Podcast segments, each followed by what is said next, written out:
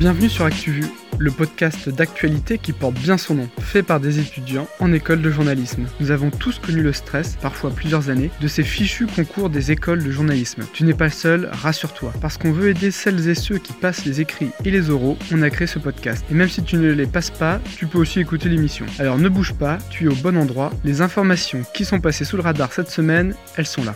Moi c'est Clément, présentateur confiné d'ActuVu, en session enregistrement sous la couette. Loin des yeux mais près du cœur, mes amis chroniqueurs Simon, Majid, Joséphine, Capucine, Julien, Héloïse et Marion. On salue Juliette, la monteuse hors pair de cette émission. Au sommaire de cette émission, justement, une vieille affaire judiciaire qui refait surface, un cessez-le-feu arbitré par Vladimir Poutine, une rivalité sans limite entre deux avionneurs et une nouvelle panthéonisation. On terminera enfin avec la rubrique Culture G, deuxième épisode sur le fonctionnement de la justice en France. Mais tout de suite, sortez les fiches Bristol et les fluos. Simon a déniché quelques chiffres et noms à retenir. C'est l'heure d'affluoter.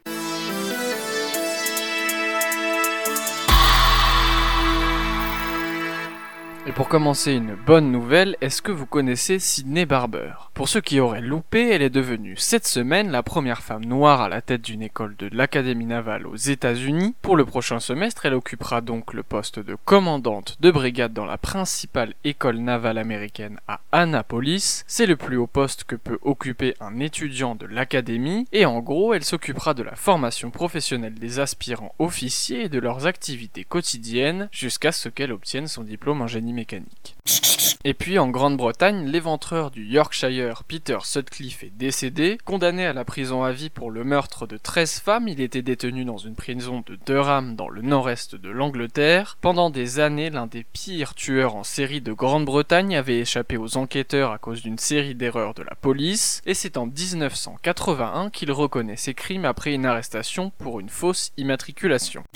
26,6 millions de dollars, c'est le prix du spectre de la rose, le plus grand diamant de sa catégorie à avoir jamais été mis aux enchères. Provenant du plus gros diamant brut jamais trouvé en Russie, il a fallu un an pour tailler le diamant de 14,83 carats. Il a été estimé entre 23 et 38 millions de dollars par Sotheby's, la multinationale de vente aux enchères qui l'a vendu. Ces diamants roses sont les plus rares et les plus convoités sur le marché, si bien que le record de vente est détenu par le CTF Starpink, vendu pour 71,2 millions de dollars. Merci Simon. Allez, on part à l'international avec Majid qui va nous parler du cessez-le-feu au Haut-Karabakh. Keep America great.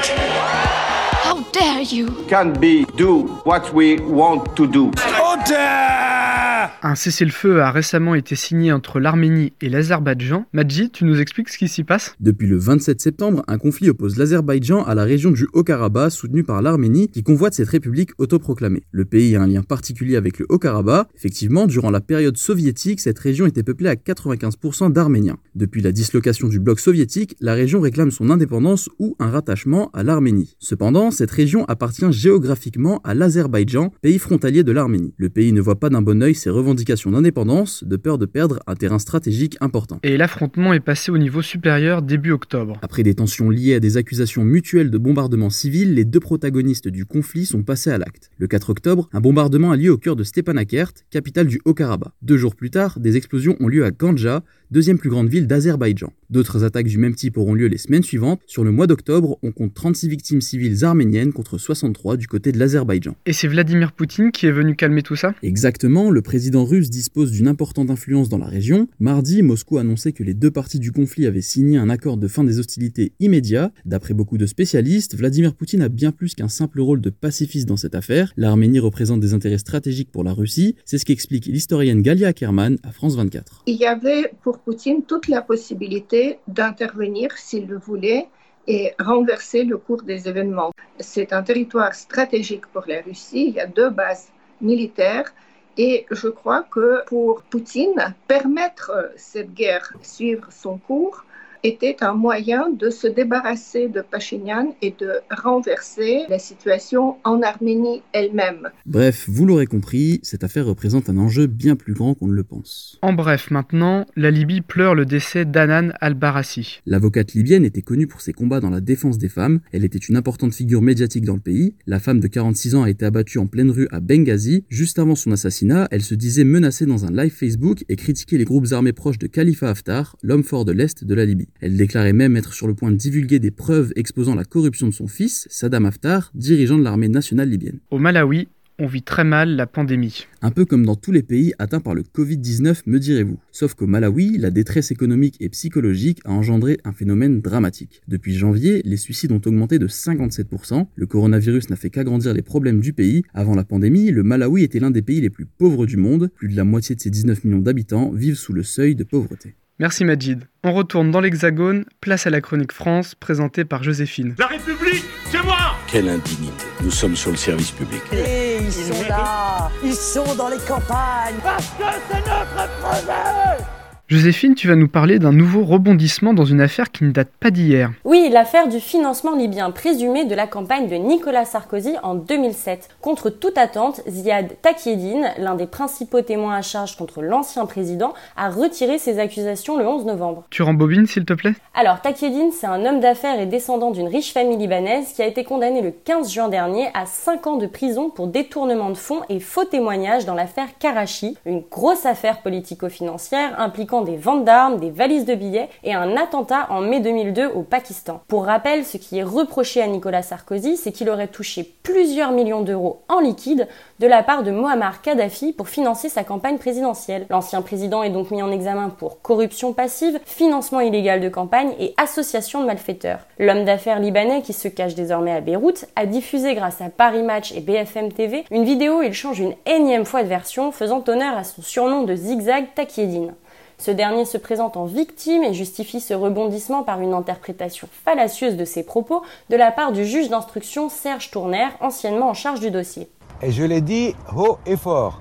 Or, ce juge Tourner a bien voulu tourner ça à sa manière et me faire dire des propos qui sont totalement contraires aux propos que je dis. De son côté, Nicolas Sarkozy a rapidement réagi sur son compte Twitter, affirmant que la vérité éclate à nouveau puisque, je cite, le principal accusateur reconnaît ses mensonges, jamais il ne m'a remis d'argent. Sarkozy a demandé l'annulation de sa mise en examen, affaire à suivre. D'autres actualités judiciaires sinon? Oui, dans un tout autre registre, Farid Iken, condamné mi-octobre par la cour d'assises spéciale à 28 ans de réclusion criminelle, a fait appel de sa condamnation. Il est accusé d'avoir attaqué des policiers au marteau et blessé l'un d'eux devant la cathédrale Notre-Dame de Paris en juin 2017. Dans la sphère politique, il y a discorde au Parti socialiste. La députée Marietta Caramanli est exclue du PS pendant un an. La Commission nationale des conflits du Parti socialiste a tranché le 10 novembre. L'élu devait s'expliquer quant à sa candidature à la municipale au Mans au printemps 2020, alors que Stéphane Le Foll avait déjà été désigné pour représenter le PS. La députée, qui ne s'était pas présentée sous les couleurs du Parti socialiste, s'était retrouvée face à l'ancien ministre de l'Agriculture au second tour et avait perdu avec 27% des voix. Et j'imagine qu'on ne peut pas parler d'actu sans allusion au Covid. J'ai essayé, mais il s'avère que le professeur Didier Raoult est poursuivi par l'Ordre des médecins des Bouches-du-Rhône pour plusieurs entorses à la déontologie et ActuVu ne pouvait pas passer à côté. Alors maintenant, Didier Raoult, c'est comme la chloroquine, on sait de quoi on parle. Les reproches faits au microbiologiste de renommée mondiale et directeur de l'infectiopole de Marseille sont lourds. Violation de la confraternité, information erronée du public, exposition à un risque injustifié et même charlatanisme. Cette procédure fait suite à plusieurs signalements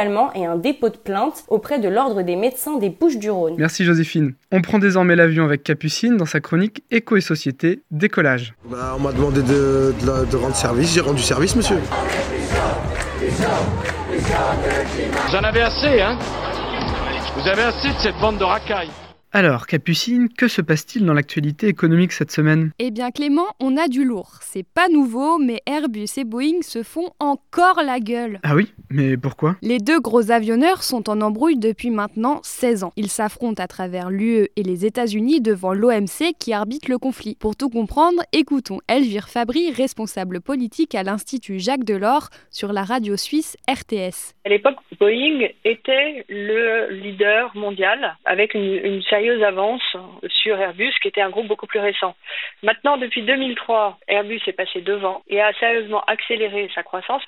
Et c'est ce qui a amené, dès 2004, les États-Unis à dénoncer l'accord de 92 et à déposer une plainte auprès de l'OMC au nom justement de ces subventions dont bénéficie Airbus. Cette semaine, nouveau rebondissement dans ce feuilleton commercial, l'UE a décidé de taxer les produits américains. Mais ils ont décidé ça comme ça?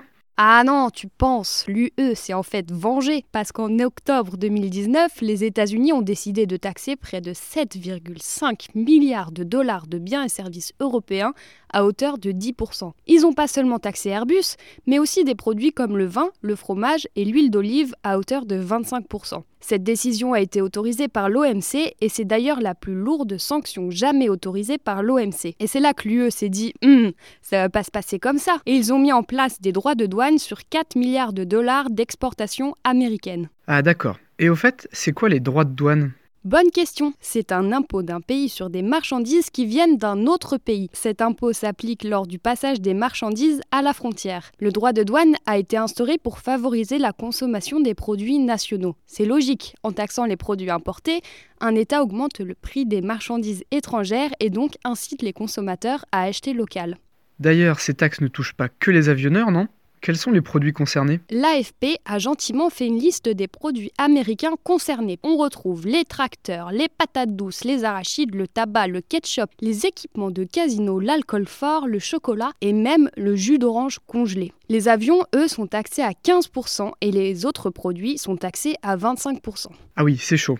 Ça change quelque chose que Biden soit le nouveau président des États-Unis? Effectivement, ce n'est pas le meilleur timing pour infliger des sanctions aux États-Unis. Il y a de fortes chances que Biden ait une politique un peu moins protectionniste que ce bon vieux Trump. Il y a des pays européens comme l'Allemagne qui auraient préféré trouver l'accord avant l'élection. Mais rassurez-vous, l'UE ne souhaite pas que l'embrouille dégénère. L'UE est d'accord de suspendre les sanctions douanières qui visent Washington seulement si Washington fait la même chose. En tout cas, pour revenir à l'affaire Airbus et Boeing, les États-Unis et l'UE sont en train de négocier pour résoudre le bras de fer qui les oppose. Et d'ailleurs, Airbus, ils en disent quoi de cette décision? Airbus, ils sont contents et ils soutiennent la décision de l'UE de vouloir trouver un accord pour mettre fin à cette longue dispute dans laquelle les deux acteurs sont perdants. Quoi d'autre dans l'actu économique? Alors on pourrait parler de la suppression de 640 postes à la Société Générale. Et pourquoi? À cause du Covid bien sûr, les résultats économiques sont catastrophiques, c'est les pires chiffres depuis 2008. Du coup cet été, la banque a annoncé un plan d'économie de 450 millions d'euros d'ici 2023. Depuis le mois de janvier, la Société Générale a perdu 58% de sa valeur en bourse. C'est carrément plus que ses concurrents français, la BNP Paribas qui perd 37%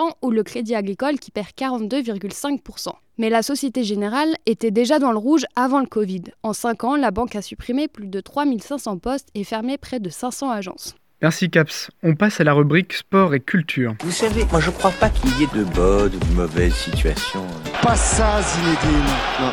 Oh non C'est aussi la culture qui nous les brise. Hein. La chatte, la chatte qui a, la chatte ce 11 novembre, Maurice Genevoix est entré au Panthéon, cent ans après l'inhumation de la flamme du soldat inconnu. Mais au fait, Julien, c'est qui Maurice Genevoix? C'est avant tout un poète et un écrivain français. Il est membre de l'Académie française et il reste célèbre pour le prix Goncourt obtenu pour son roman Rabolio. Mais si Emmanuel Macron a décidé de le panthéoniser, c'est aussi et surtout pour son recueil Ceux de 14. Maurice Genevoix a été soldat lors de la Première Guerre mondiale avant d'être blessé en 1915. Son œuvre regroupe de nombreux récits de guerre, des combats à Verdun notamment. On parle même de Ceux de 14 comme l'un des plus grands témoignages de ce conflit. C'est donc en porte-voix que Maurice Genevoix est entré au Panthéon et tout bonnement, il n'est pas entré seul. Le lieutenant Maurice Genevoix entre ici avec tous ceux de 14. L'écrivain Maurice Genevoix entre ici avec toutes les figures qui habitent les mille pages de son chef-d'œuvre. Tu l'as compris Clément, c'est un symbole puisque c'est aussi tous les poilus qui entrent au Panthéon avec lui. Le président de la République en est à sa deuxième panthéonisation. Macron veut battre un record En 2018, le chef de l'État avait fait entrer Simone Veil et son époux au Panthéon, mais on est loin des sept panthéonisations organisées par François Mitterrand. D'ailleurs, le Panthéon, c'est quand même le lieu préféré de Mitterrand. Petit rappel historique avec son investiture en 1981. François Mitterrand se dégage de la foule, deux roses à la main, il pénètre seul à l'intérieur du Panthéon. Emmanuel Macron a l'air de lui aussi bien aimer le Panthéon. Une cérémonie au Panthéon, ça n'arrive pas tous les 15 jours. Souvent, il faut plusieurs années avant qu'une personnalité ne soit inhumée avec les grands personnages de notre histoire. Et puis, entrer au Panthéon, c'est entrer dans la mémoire collective. On se souvient bien sûr de... Entre ici, Jean Moulin, avec ton terrible cortège. Donc pour le président de la République, il s'associe à l'histoire puisqu'il décide de la personnalité qui rentre au Panthéon. Alors une troisième panthéonisation avant la fin du quinquennat n'est pas impossible. On parle déjà de Gisèle Halimi, l'avocate féministe décédée cette année. Une candidate féminine pour un panthéon très masculin. Sur 80 personnalités, seulement 5 sont des femmes. Une autre actu culture Oui, enfin, si on peut appeler ça de la culture. Je vous invite à vous pencher sur le docu Hold Up. On en parle pas mal en ce moment, et pour cause, il parle d'un véritable complot autour du coronavirus, où les médias, les politiques, les élites instrumentaliseraient le monde. Il remet en cause l'origine du virus, critique le port du masque, avec en special guest Philippe Douste-Blazy, qui parle de la chloroquine. Bref, si vous avez 2h45 devant vous... Cette chronique ne s'appellerait pas Sport et Culture sans une petite brève sport. Et on connaît enfin les 24 qualifiés pour l'Euro 2021, enfin l'Euro 2020 qui a été reporté en 2021. La compétition doit avoir lieu du 11 juin au 11 juillet. La Hongrie a obtenu son billet et arrive dans le groupe de la France qui affrontera donc les Hongrois, l'Allemagne et le Portugal. C'est pas gagné. À noter la qualification historique de la Macédoine du Nord et celle de l'Écosse 25 ans après sa dernière participation. Pour rappel, c'est le 60e anniversaire du tournoi et pour fêter ça, il n'est pas organisé par un pays mais par toute l'Europe. 12 pays organisent la compétition avec la finale à Londres. Et que le meilleur gagne, Julien. Place à la rubrique Culture G maintenant, suite et fin de l'exposé d'Héloïse et Marion sur la justice française. Je te donne juste un petit conseil. Franchement, il faut que tu vois ça. Tu le connais, lui? C'est vraiment pas mal ce livre. Ça, c'est bon à savoir. C'est quand l'apéro? C'est un incontournable. Il faut que t'écoutes ça. J'adore le concept. C'est de la bombe. C'est où que ça twerk? Mais elle est où la moulaga? Et pour finir cet épisode, place au moment culture générale d'Héloïse et Marion. Les filles, aujourd'hui, vous nous présentez votre épisode 2 sur le fonctionnement de la justice française. Absolument Clément. Aujourd'hui, pour vous permettre de vous coucher moins bête, suite et fin du fonctionnement de la justice française. La semaine dernière, on vous parlait de la prise en charge des litiges concernant les personnes privées. Cette fois-ci, on attaque le pan du jugement des personnes dites publiques. En route Marion.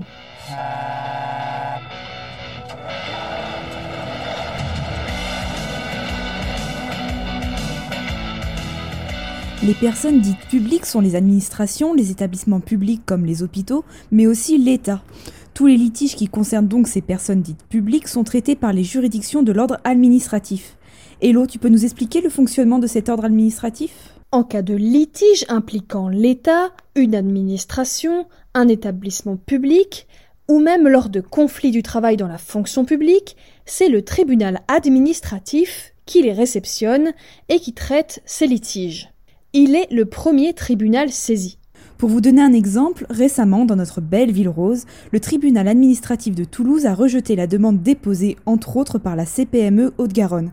Elle réclamait la suspension de l'arrêté préfectoral sur la fermeture des bars. Ah oui, sacré camouflé, effectivement, on s'en souvient. Une fois passé devant le tribunal administratif, si la décision de justice ne satisfait pas un des partis, c'est à la juridiction du deuxième degré d'entrée en piste, la Cour administrative d'appel. Si la décision est de nouveau contestée, le litige passe alors devant le Conseil d'État. Comme on vous l'a dit la semaine dernière, le Conseil d'État est la plus haute juridiction administrative en France. Un exemple, la fermeture de la mosquée de Pantin en Seine-Saint-Denis a été ordonnée par le ministre de l'Intérieur Gérald Darmanin à la suite de l'assassinat de l'enseignant Samuel Paty.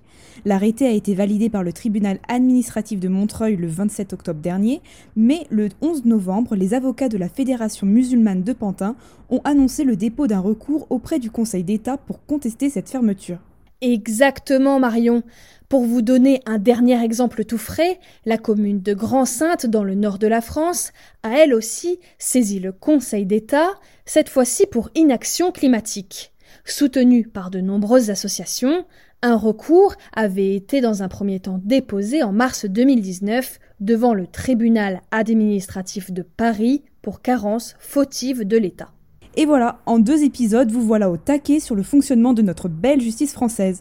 À bientôt pour de nouveaux points Culture G. Au top les filles. Voilà, ActuVu c'est terminé, mais on se retrouve, n'en doutez pas, la semaine prochaine. Un grand merci à toutes ces voix d'exception, Simon, Majid, Joséphine, Capucine, Julien, Héloïse et Marion. Elle aussi, elle a une voix de radio, mais elle a mis ses talents au service de la technique cette fois. Merci Juliette. Et un grand merci bien sûr à vous qui nous écoutez, et n'hésitez pas à partager ActuVu et à nous dire ce qui va ou ce qui ne va pas dans ce podcast. Faites attention à vous, à la semaine prochaine, salut